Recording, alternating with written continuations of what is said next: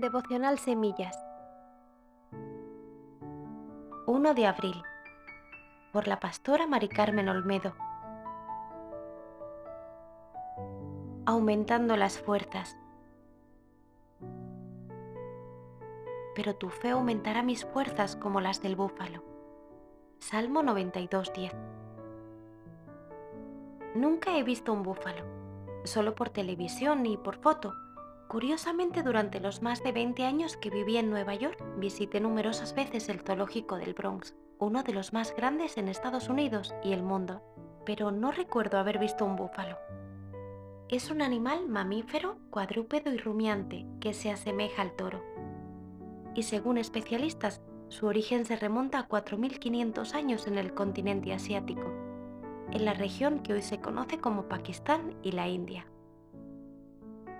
Aunque algunos teólogos sugieren que el autor del Salmo 92 se refería más bien a un buey salvaje o a una especie de ganado salvaje, lo importante es que se refería a un animal fuerte.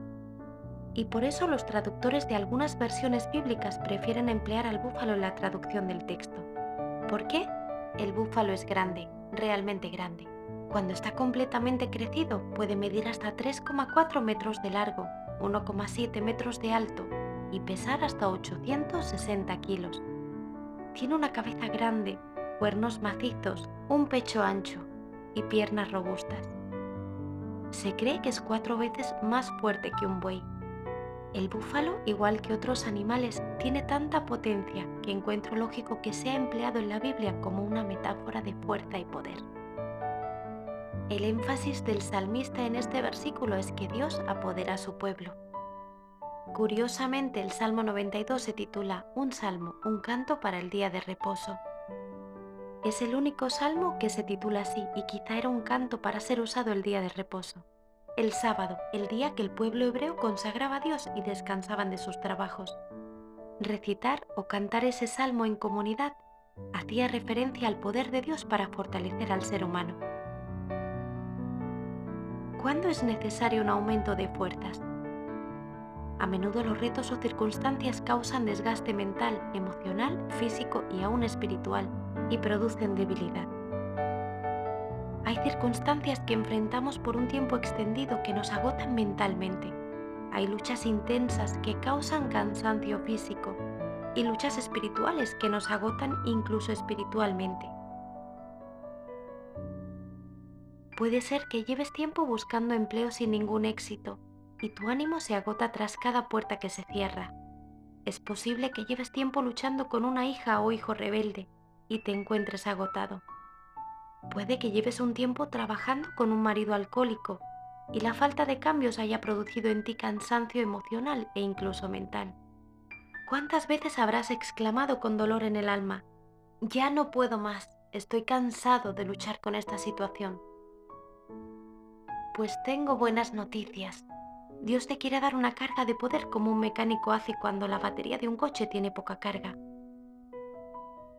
Quizás sientas que ya no te quedan fuerzas para seguir luchando.